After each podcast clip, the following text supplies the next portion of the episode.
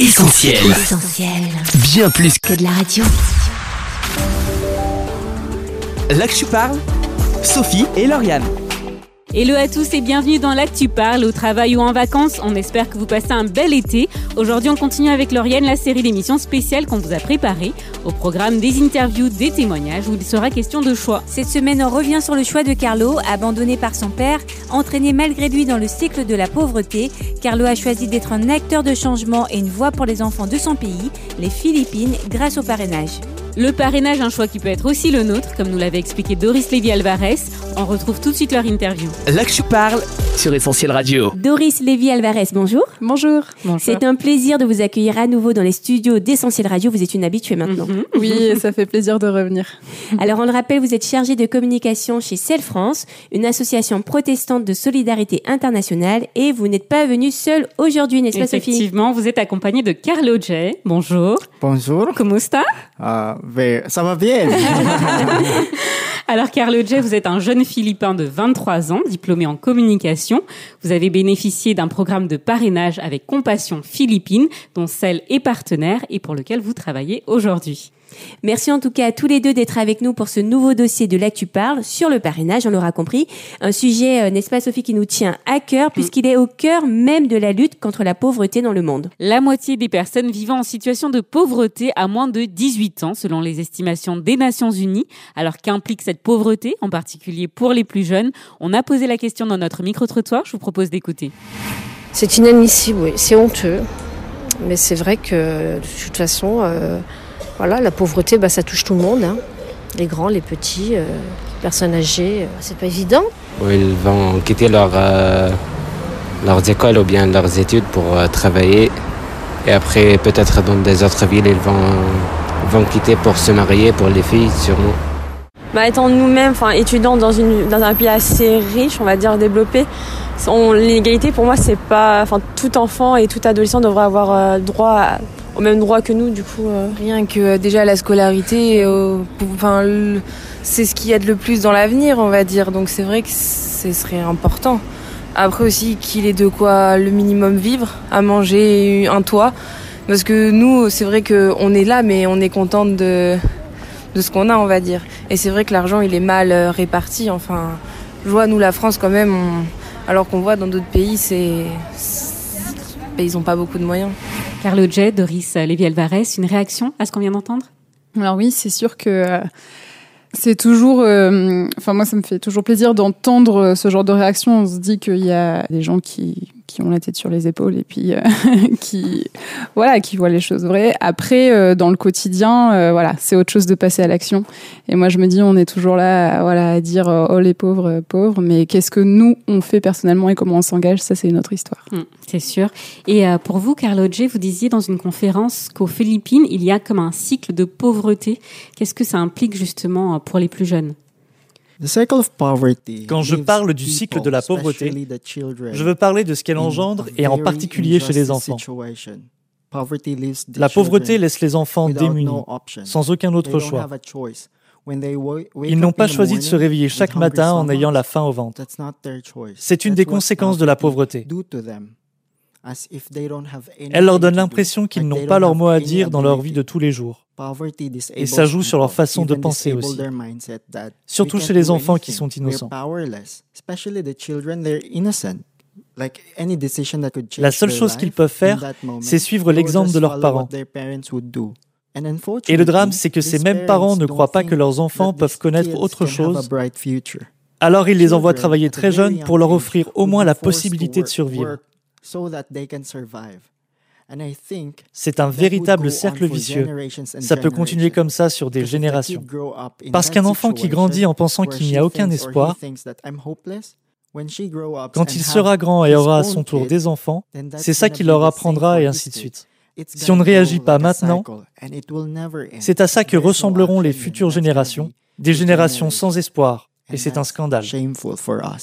Alors justement, pour briser ce cycle de pauvreté, pour que ces enfants aient un choix, comme vous en parliez euh, à l'instant, quel programme, quelle structure pour venir en aide à ces plus petits? Je vous propose d'écouter quelques réactions.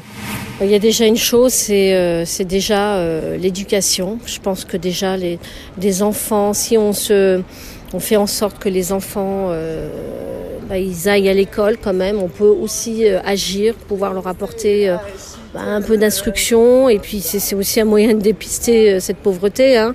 Et puis de leur permettre aussi d'avoir bah, une autre vision de la vie que ce qu'ils ont. Hein. Donc de, leur permettre d'évoluer.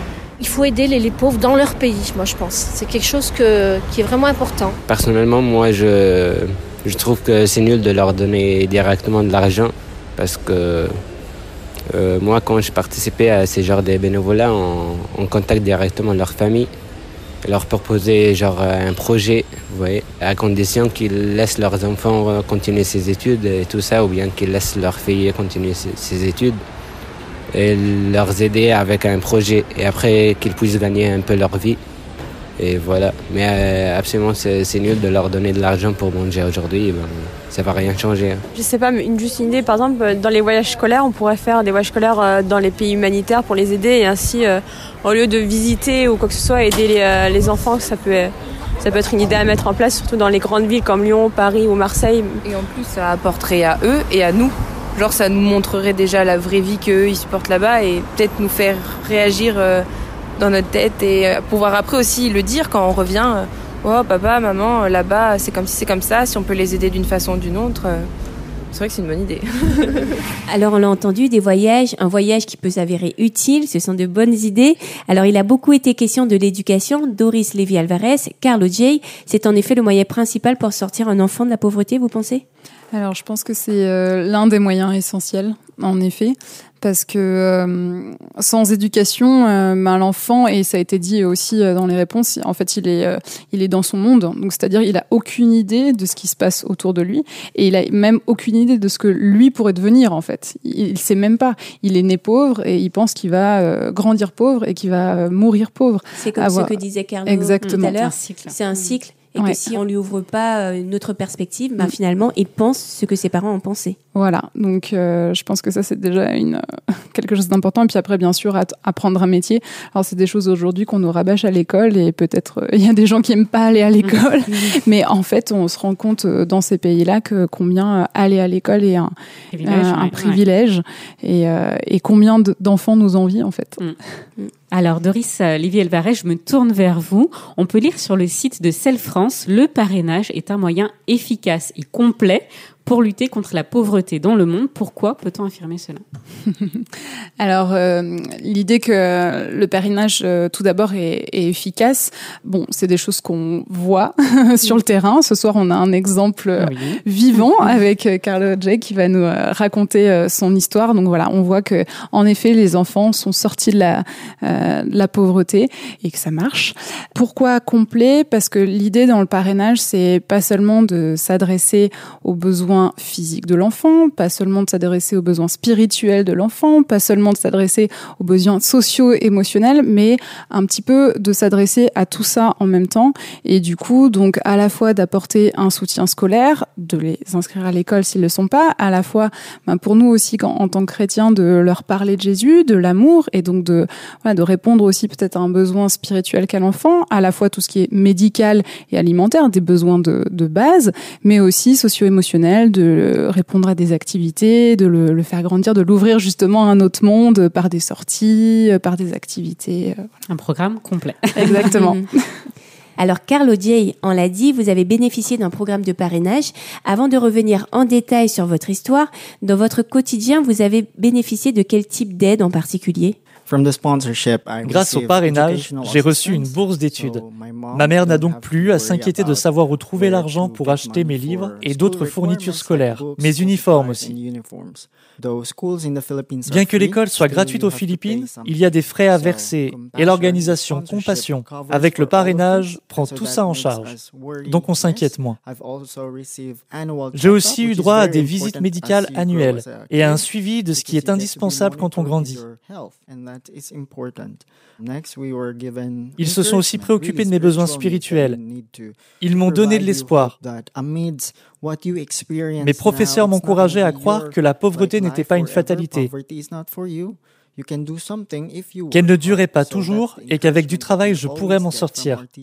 Je pourrais aussi vous parler des soins dentaires et des autres choses auxquelles j'ai pu participer grâce au programme du parrainage, comme des visites éducatives au musée ou des voyages organisés qui en temps normal ne sont pas accessibles faute d'argent.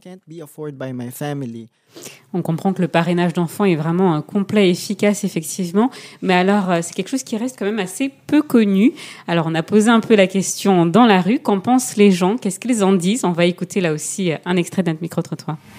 Je connais pas tellement le, système. Moi, je hein. trouve que c'est une bonne idée en soi. C'est vrai, c'est intéressant, mais euh, comment savoir si ce qu'on va donner euh, va être réellement euh, pour eux? C'est ça, parce que moi, je n'ai pas envie de donner à des ONG pour qu'ils financent leur infrastructure. Moi, c'est pas ça hein, qui m'intéresse. Hein. Alors, moi, je connais que j'ai le grand frère de ma amie qui est parrain et qui tous les ans ils font des, des fêtes pour pouvoir récolter de l'argent. Et je sais que j'aurais bien aimé être marraine, mais en étant moi-même en études en ce moment, je peux pas. Mais je sais que nous, tant qu'on peut aider à juste les fournitures scolaires ou euh, même par exemple pour les jeunes filles, euh, tout ce qui est produit hygiénique ou quoi que ce soit, même pour les jeunes garçons, enfin, c'est, euh, une bonne chose, je trouve, le parrainage. Puis même, je vois, même si on n'est pas en soi, on n'a pas un titre de marraine, moi je vois, mes parents et moi-même donnons à Emmaüs, c'est un, geste aussi un peu dans ce style-là que bah, on n'est pas on n'est pas dit marraine à quelqu'un, mais on, on, fait comme si on l'était en aidant d'une certaine façon ses enfants. Doris euh, Olivier je vous ai vu euh, réagir lorsqu'il a été question de suspicion hein, par rapport à cet argent mhm. quand même reversé. Je pense que c'est quelque chose qui revient beaucoup avec tout ce qui peut se passer. Bah, c'est vrai, avec euh, tout ce qui s'est passé dans le, dans le passé avec différentes euh, associations, c'est vrai que c'est une question qu'on a aussi régulièrement et c'est important à la fois de la poser. Nous, au niveau du CEL, on publie euh, chaque année les comptes et on publie aussi la manière dont l'argent est, est, réparti. Voilà, ce qui permet aux gens de savoir exactement quel pourcentage va où. Ensuite, au, au niveau du cours international avec, avec Compassion, ils ont des visites régulières, ils sont checkés, voilà, et si un, centre ne, répond pas à certains critères, il peut en effet être fermé ou avoir des mesures pour que les choses se, se remettent en place.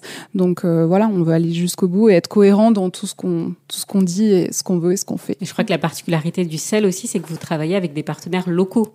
Voilà, exactement. Et donc, euh, par exemple, euh, aux Philippines, on travaille avec des Philippins sur le terrain qui connaissent l'environnement et qui sont connus déjà de la communauté communauté dans laquelle ils sont implantés. Donc il y a déjà une relation de confiance qui est, qui est construite avec les gens autour, avec les familles, avec les enfants. Et donc c'est sûr que ça, ça aide. Doris Lévy-Alvarez, il y a peut-être une question que nos auditeurs se posent. Quels sont les critères de sélection, entre guillemets? Comment un enfant est choisi pour intégrer euh, le programme de parrainage? Alors, il y a plusieurs critères, on va dire, pour choisir euh, un enfant. Donc, comme je disais, le, le staff qui est sur place connaît déjà les familles. C'est vraiment quelque chose qui est important. Donc, du coup, il, il, connaît déjà les familles qui ont le plus besoin.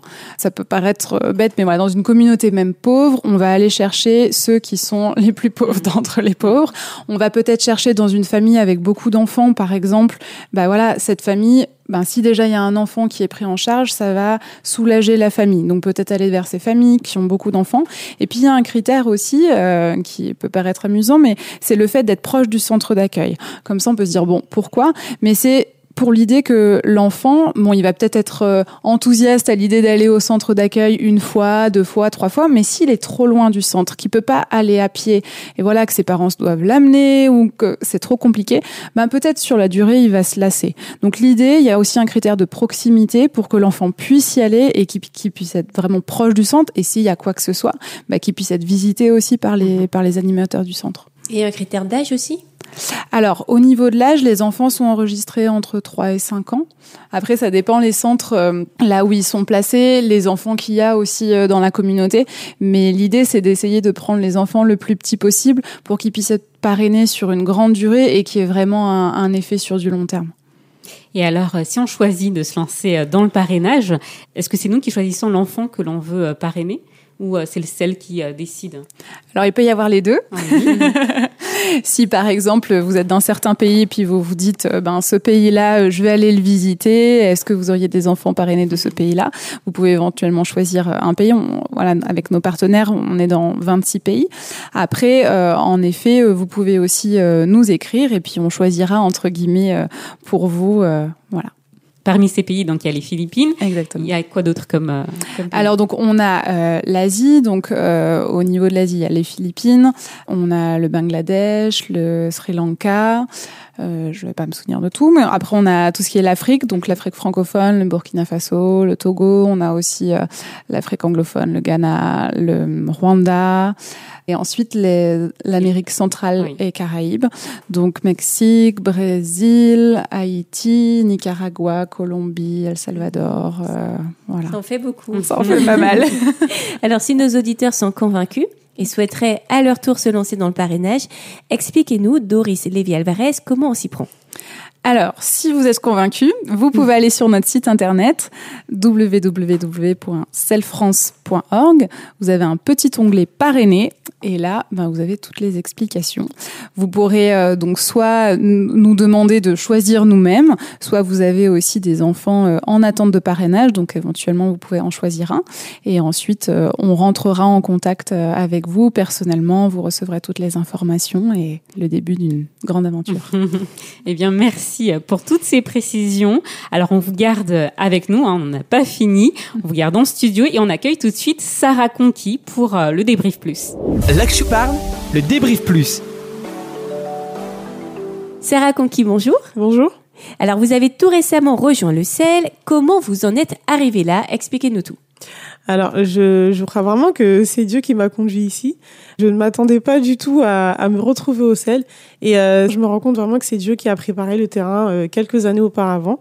J'avais déjà entendu parler du sel euh, dans mon église auparavant, quand j'étais plus, on va dire, adote. Mais je m'étais dit, oh, c'est une belle cause, c'est touchant, mais je ne portais pas vraiment d'intérêt à ça. En 2015, j'ai participé au DNJ qui s'était passé à Orléans. Et en fait, euh, bah, Dieu est passé par l'une de mes amies pour euh, me faire découvrir le sel. Elle était allée euh, à un temps de prière individuel où elle pouvait se recueillir pour prier. Et en sortant, elle, elle s'est retrouvée face au stand du sel. Et en passant sur le stand, elle a vu beaucoup de plusieurs visages d'enfants qui étaient apparenés. Et son regard s'est fixé sur un enfant qui venait du Kenya. Et euh, en fait, elle a vraiment été touchée et euh, c'était pas du tout son objectif de base en venant au, au DNJ, mais elle s'était vraiment rendu compte que c'était un appel que Dieu avait mis sur son cœur et que vraiment Dieu lui avait mis à cœur de parrainer cet enfant. Et euh, elle m'a partagé son expérience Quelque temps après, euh, étant donné que j'ai fait des études de langue, elle m'a indiqué que euh, le, le CEL, j'ai recherché des bénévoles en traduction pour traduire les lettres des enfants. Donc euh, j'ai déposé ma candidature et à partir de ce moment-là, j'ai commencé à traduire les lettres des enfants. Ça a été un premier pas au sein du CEL. Je trouvais vraiment touchant le fait de voir les enfants qui écrivaient aux parrains, les parrains qui leur répondaient aussi, et la manière dont les enfants aimaient Dieu et dont les parrains aussi encourageaient les enfants. Et c'était souvent un échange, une, une relation vraiment de proximité où les, les enfants, les, les, euh, les enfants qui étaient sponsorisés disaient à leurs parents je prie pour toi, merci pour ton amour, merci de me soutenir, merci d'être présent.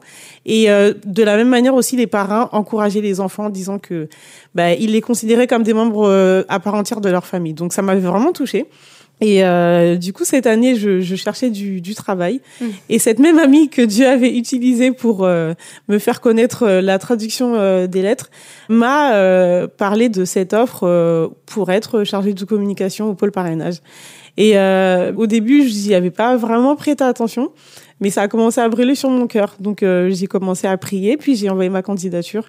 Et au final, bah, c'est Dieu qui a ouvert toutes les portes et, euh, et, ça a été même un témoignage pour beaucoup d'autres personnes autour de moi. Donc euh, merci Seigneur. Alors juste pour préciser peut-être à nos auditeurs, vous avez parlé du DNJ, donc c'est Dynamique Nouvelle Jeunesse, un rassemblement de la jeunesse chrétienne en France. Pour euh, la petite précision. Alors une expérience enrichissante, hein, on l'aura bien compris. Doris Lévy Alvarez, vous ça fait déjà quelques temps, vous travaillez pour le sel. Sept ans, je crois, c'est ça Oui.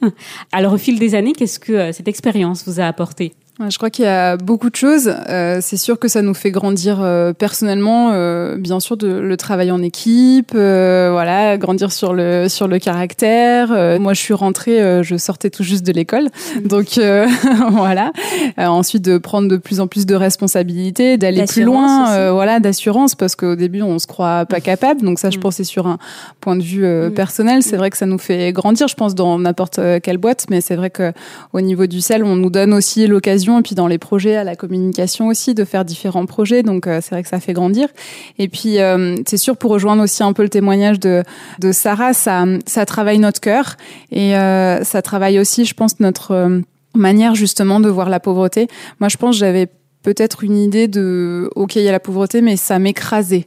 C'est-à-dire que ok mais moi je peux rien mm. faire. C'est une goutte dans l'océan si je fais quelque chose. Qu'est-ce que à quoi ça va servir de donner? Et là en fait de pouvoir rencontrer des gens je crois de vraiment mettre des visages de passer du temps avec des personnes d'entendre des témoignages de voir que peut-être le peu que nous on peut donner entre guillemets que ce soit en temps quand on écrit des lettres ou euh, quand on donne en effet financièrement ben, tout ce que ça peut faire là-bas et comment ça peut transformer des vies, c'est encourageant et ça nous donne envie de, de, de continuer. Et euh, je crois que ça, ça, je pense que ça aura changé ma, ma vision de la pauvreté et de ce qu'on peut faire euh, pour cela. Ça a donné de l'espoir. Exactement. Alors vous faites en ce moment une tournée avec Carlo J, dont on va entendre le témoignage dans quelques mmh. instants. Une tournée en France pour présenter le parrainage et inviter d'autres personnes à s'y engager. Quels sont les retours que vous avez? Est-ce que les gens sont plutôt réceptifs? Oui, alors euh, donc la tournée a commencé vendredi. À peine sorti de l'avion, euh, on a emmené euh, Carlo déjà à une à une rencontre et c'est vrai que les gens sont sont vraiment réceptifs et ils sont touchés en fait de voir quelqu'un en vrai parce que c'est vrai que bien souvent en tant que parrain ou marraine on peut pas forcément aller voir son enfant parrainé sur le terrain et donc le terrain vient à nous c'est quelque chose qui touche les gens ils peuvent poser leurs questions et puis ils se rendent compte aussi ah oui, ce que je fais, ça fait une différence c'est vraiment vrai. Mm. On, voit des réactions comme ça. Ça encourage aussi des parents. On a des parents qui peut-être euh, au travers des années ont été un peu découragés ou pareil par rapport à l'écriture de lettres. Est-ce que est-ce que mes lettres encouragent vraiment l'enfant? Et surtout avec le témoignage euh, de Carlo où les lettres l'ont vraiment euh, ont été déterminantes pour sa vie. Ça permet de regonfler un peu les ballons et de dire allez on, repart et, et maintenant je, je vois et pour beaucoup c'est un changement dans leur relation avec leur filleul. Donc euh, pour nous, c'est super.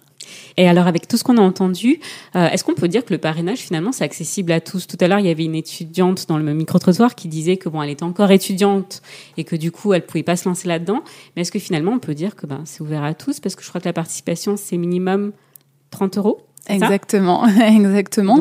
Là encore, on va l'entendre dans le témoignage. On a des très jeunes qui parrainent, des étudiants bah, qui choisissent de chaque mois peut-être de ne pas acheter euh, certaines choses, de pas acheter un nouveau vêtement, de pas aller au restaurant et puis de, de mettre un petit peu pour parrainer quelqu'un. On a des gens très jeunes en effet qui euh, qui commencent. On a aussi des gens qui le font, bah, par exemple en famille mhm. ou alors euh, tout un groupe d'amis peut-être ensemble ou un groupe de jeunes. Donc c'est vrai que j'ai envie de dire quand on le veut, on le peut. Faut le vouloir. Et vous, Sarah, après ces premières expériences, est-ce que vous partagez ce que vient de dire Doris Sans doute, mais on aimerait vous entendre là-dessus. Alors, je partage totalement euh, son avis et son opinion par rapport à ça. C'est vrai que pour le coup, je pense que euh, la, avec la tournée qui se passe avec CJ, je pense que ça a ouvert les yeux à beaucoup de personnes. Ça a vraiment sensibilisé les gens par rapport au fait que euh, ne pas regarder forcément à soi, mais penser justement à investir dans la vie d'un enfant et se dire que Dieu peut nous utiliser pour transformer la vie d'un enfant. C'est vrai que j'ai euh, dans mon église, par exemple, des familles euh, de tout âge, par exemple, euh, des parents avec leurs petits-enfants qui se sont mis à s'impliquer pour parrainer des enfants. Et ça a permis aux enfants de changer leur regard sur la vision du monde, sur leur propre vie, se rendre compte qu'ils ont que c'est une grâce pour eux d'avoir accès à l'éducation, de pouvoir aller à l'école, d'avoir un toit au-dessus de leur tête, mais aussi de pouvoir penser et avoir ce cœur de compassion, parce que je pense que c'est pas juste les adultes qui peuvent développer ce cœur de compassion. Je pense que dès enfants, dès leur plus jeune âge, on peut leur communiquer cela. Et euh, je trouve que c'est vraiment beau parce que c'est toutes les générations confondues. Il y a des enfants, il y a des jeunes, il y a des adultes et des plus âgés. Donc euh, c'est ouvert à tous. C'est vrai que c'est bon. En tout cas, Sarah Conqui, merci beaucoup. Merci. Alors, on a beaucoup entendu parler du témoignage de Carlo J. On va enfin l'entendre d'ici quelques minutes, le temps juste d'une courte pause en musique. Et c'est une chanson de circonstance que je vous propose d'écouter, Compassion, de Louise Sbinden. Une chanson pour promouvoir le parrainage d'enfants et euh, dont le clip a été tourné chez vous, Carlo, aux Philippines. Alors, à tout de suite dans l'Actu Parle sur Essentiel. J'ai eu faim et vous m'avez donné à manger. J'ai eu soif et vous m'avez donné à boire. Là que je parle, Sophie et Lauriane. Vous êtes sur Essentiel Radio. Aujourd'hui, on se veut solidaire dans l'actu parle et pour cela, on a choisi de braquer nos projecteurs sur le parrainage d'enfants. Oui, Sophie, un moyen efficace et complet de lutter contre la pauvreté dans le monde. C'est un des slogans de Celle France, association de solidarité internationale représentée dignement aujourd'hui, on le précise, dans nos studios par Doris Lévy Alvarez et Carlo J. Alors Carlo J, je me tourne vers vous. On l'a dit en ce début d'émission, vous venez des Philippines où vous avez bénéficié d'un programme de parrainage. Avant ce parrainage, on peut dire que vous avez vécu une enfance difficile. Est-ce que vous pourriez nous en parler en quelques mots? Alors avant d'être parrainé, je vivais seul avec ma mère, juste elle et moi. Elle n'avait pas d'emploi stable et je me souviens que c'était très dur de trouver de la nourriture. Je devais avoir 3 ou 4 ans et la seule chose qui occupait mon esprit, c'était quand est-ce qu'on va prendre le prochain repas. J'y pensais juste après le petit déjeuner. Est-ce qu'on va pouvoir après déjeuner ou dîner? J'y pensais tout le temps. C'était d'ailleurs la principale préoccupation de toute ma communauté, trouver de la nourriture. Ça renforçait encore plus le sentiment de pauvreté. Et j'étais donc entouré de parieurs clandestins d'alcooliques et de dealers. Et en grandissant, c'était impossible pour moi d'envisager une vie meilleure. Je me sentais coincé dans cette vie pour toujours. C'était vraiment très très difficile. Et vous avez euh, vécu sans père, ça aussi, ça a marqué votre, euh, votre enfance, Carlo J? Vivre sans père a rendu les choses encore plus difficiles. Vivre sans père, ça signifie ne pas vraiment savoir qui tu es, comme si quelque chose te manquait. Tu ne te connais pas toi-même. Et en grandissant, j'avais toujours les mêmes questions qui revenaient. Est-ce que je suis une charge pour ma mère? Est-ce que je suis une erreur pour mes parents? ne pas avoir mon père m'a rendu aussi très timide, parce que ça me donnait l'impression de ne pas être comme les autres enfants qui, eux, avaient encore leur famille. Leurs parents ne les avaient pas abandonnés alors que ma famille à moi était incomplète. Mon père était parti et pendant longtemps, j'ai cru que je ne méritais pas d'être aimé ou qu'on s'intéresse à moi. Je ne pouvais pas m'empêcher de penser que chaque personne qui entrait dans ma vie finirait par me quitter comme mon père l'avait fait. Et comment votre mère a-t-elle été mise en contact avec euh, Compassion Philippines c'est um, assez amusant la manière dont ça s'est passé. Ma mère a eu beaucoup de mal à se remettre du départ de mon père. Mais elle avait entendu parler d'un groupe de femmes qui se réunissaient à l'église pour parler de la Bible et de l'espoir. Et elle y est allée d'abord par curiosité, puis ensuite elle m'a emmené avec elle. Je me souviens que je pleurais tout le temps parce que je trouvais ça très ennuyeux et je ne comprenais pas de quoi parlaient les adultes. Par contre, ce que je trouvais sympa dans ces moments, c'est qu'il y avait d'autres enfants. Alors on nous gardait dans une pièce à part pendant que les parents étudiaient la Bible. Et on faisait des jeux, on nous donnait à manger. C'était devenu une vraie organisation, si bien que l'Église s'est dit qu'elle pourrait devenir partenaire de compassion. Presque tout de suite, ma mère et moi avons signé pour faire partie du programme de parrainage. Alors, en intégrant euh, ce programme de parrainage, vous avez pu bénéficier, euh, vous et votre mère, d'aides concrètes dans le quotidien. Ça, on, on en a parlé tout à l'heure. Mais en plus de cela, vous avez pu établir une correspondance avec euh, votre parrain, votre marraine en l'occurrence, une correspondance qui vous a marqué, n'est-ce pas? J'ai donc grandi en sachant que j'étais un enfant parrainé. Ça ne veut pas dire pour autant que j'avais plus d'argent. Parce qu'avec le parrainage, on ne reçoit pas directement l'argent, mais on bénéficie de tout ce que ce système peut offrir. Au-delà des avantages matériels qu'apporte le parrainage, c'est la relation avec ma marraine Victoria qui a eu le plus de valeur pour moi.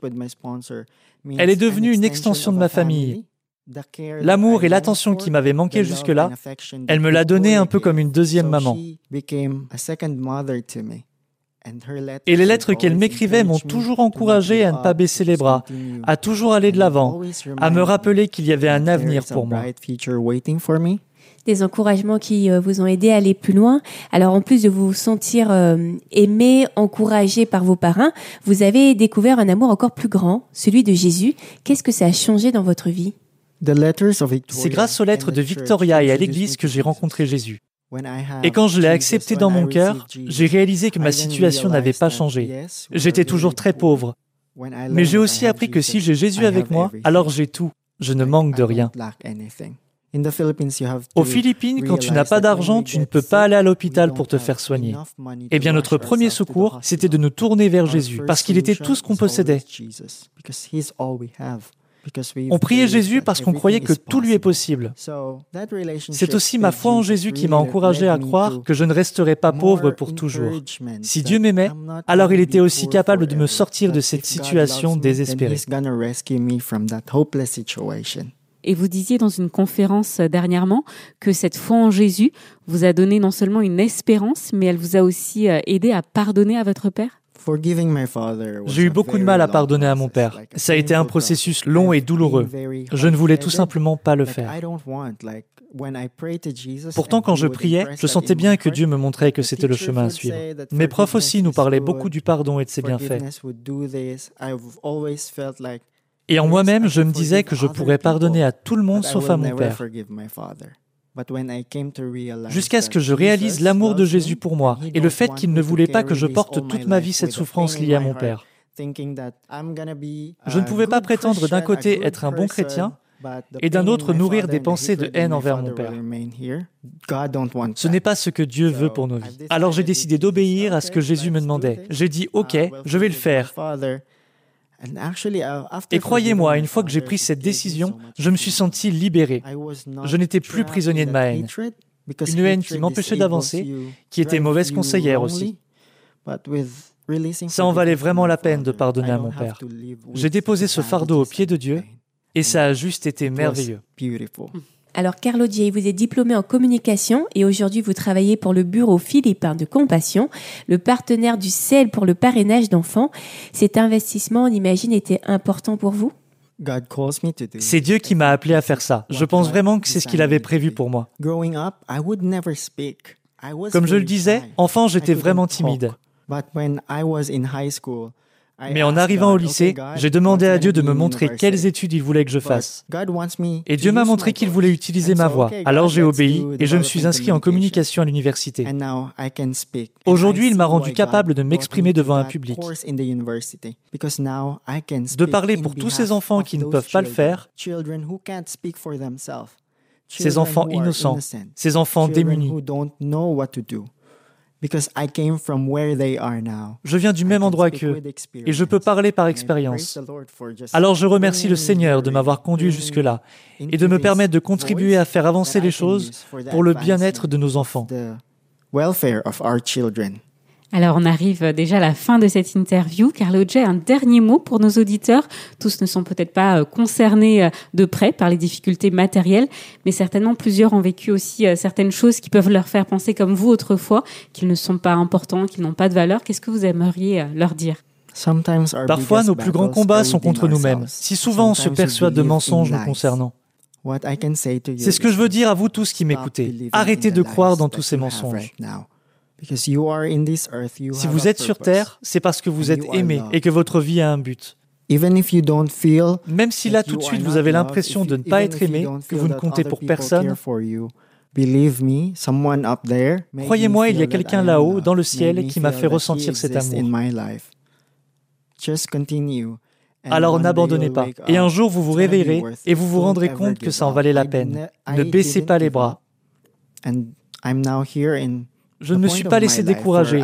Et aujourd'hui, je suis là. Et je remercie le Seigneur de ne pas être resté dans ces mensonges. Ne vous laissez pas avoir. Saisissez la liberté que Jésus donne. Un beau message d'encouragement. Alors, on a l'habitude de terminer cette émission par un verset, un extrait de la Bible. Carlo J, est-ce qu'il y en a un qui vous tient particulièrement à cœur et que vous aimeriez nous partager? Je ne le cite peut-être pas dans le bon contexte, mais il y a ce verset de la Bible, Jérémie chapitre 29, verset 11, qui me donne beaucoup d'espoir. C'est le Seigneur qui parle et qui um, dit, Je connais les uh, projets que j'ai formés sur vous, des projets de paix et non de malheur, afin de vous donner un avenir et de l'espérance. Chaque jour, chaque matin, Lorsque je me sens un peu triste, je me souviens que le Seigneur est avec moi et qu'il a préparé un avenir radieux pour moi. Dieu n'est pas contre moi. Il ne me laissera pas tomber. Il ne m'abandonnera pas. Mais il sera là pour me guider vers cet avenir qu'il a prévu. Dieu a des projets pour moi et il m'aime. Parce qu'il m'aime, ses projets reflètent son amour. Et cela m'encourage chaque jour. Encourageant, on le comprend, et encourageant pour nos auditeurs aussi, on le pense. En tout cas, merci beaucoup, Carlo J, pour mm. votre témoignage. Doris Lévy Alvarez, merci aussi à vous pour votre intervention. Alors, pour aller plus loin, on va rappeler à nos auditeurs l'adresse du site du CEL www.celfrance.org. Merci. Et puis on vous souhaite une bonne continuation. Carlo J, Doris, Lévy, Alvarez, peut-être à bientôt, on est sûr, sur Essentiel. Merci. Merci. Au revoir. Au revoir. Là que tu parles, Sophie et Lauriane. Il est temps pour nous de rendre l'antenne. Pour écouter cette émission, rendez-vous sur notre site internet essentielradio.com ou sur notre appli. On se retrouve aussi sur les réseaux sociaux Facebook, Twitter, Instagram pour liker, partager ou commenter cette émission.